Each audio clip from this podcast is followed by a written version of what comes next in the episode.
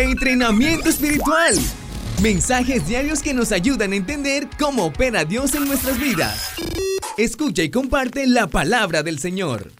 Feliz mañana del viernes. Nuestro mensaje para hoy tiene por título La clave para tener una gran vida. ¿Cómo te sientes con tu vida? Quiero preguntarte en esta mañana. ¿Podrías decir que la amas o solamente logras terminar cada día soportando las cosas que no quieres hacer, aguantando las cosas que te frustran, deseando tener la vida de alguien más? Por ejemplo. ¿O realmente crees que finalmente algún día serás feliz cuando tengas esto o lo otro? Sabes, es un gran error ir a través de la vida pensando que podemos ser felices hasta que tengamos algo que queremos o hasta que nuestras circunstancias cambien definitivamente. La verdad es que siempre vamos a encontrar algo que nos haga sentir infelices hasta que aprendamos a estar felices en el Señor. Yo sé esto por experiencia personal. Yo tuve un mal inicio en mi vida y eso me hizo sentirme miserable en algún instante, bastante enojado, una persona muy insegura que no confiaba en nadie porque creía que si yo no me cuidaba de mí mismo, nadie lo haría. Y eso provocó que fuera muy egoísta y enfocado solo en mí mismo. Pero Dios no nos creó para vivir vidas egoístas, intentando todo el tiempo obtener lo que queremos. Él puso el deseo de satisfacción en nosotros, pero no vamos nunca a experimentar realmente sus bendiciones, su paz, su gozo, su amor y todas las buenas cosas que tiene para nosotros.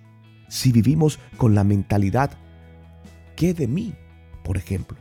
Juan 10:10 dice lo siguiente, el ladrón solo viene para robar y matar y destruir. Yo he venido para que tengan en vida y para que la tengan en abundancia. El enemigo, y sabes a quién me refiero, quiere robar nuestro gozo y destruir nuestras vidas, pero Jesús vino y murió en la cruz para darnos vida abundante, al máximo, hasta que desborde.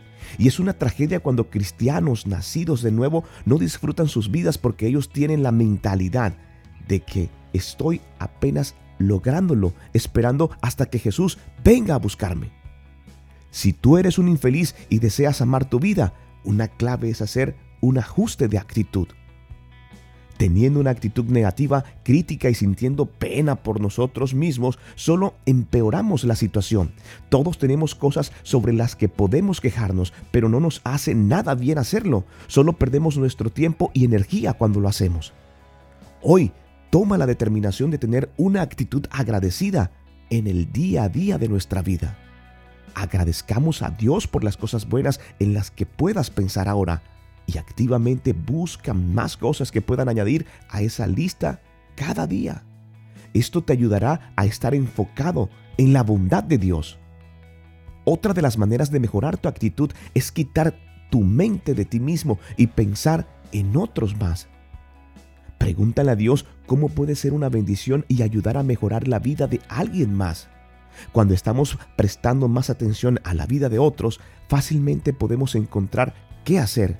Quizás sea dar una palabra de ánimo o un elogio, quizás un acto de bondad o un abrazo. Realmente no hay límite en la forma en que podemos mostrar el amor de Dios a alguien alrededor nuestro.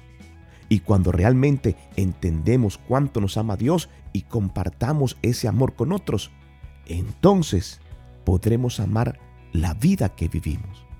Deja de chequear ya tanto las redes sociales. Deja de vivir la vida de los demás. Ayuda a otro. Enfócate en tu vida. No soy el mensaje, soy el cartero. Deseo que tengas un excelente fin de semana. Soy Luis Quintero. Dios no miente. No soy el mensaje, soy el cartero. Luis Quintero, entrenamiento espiritual.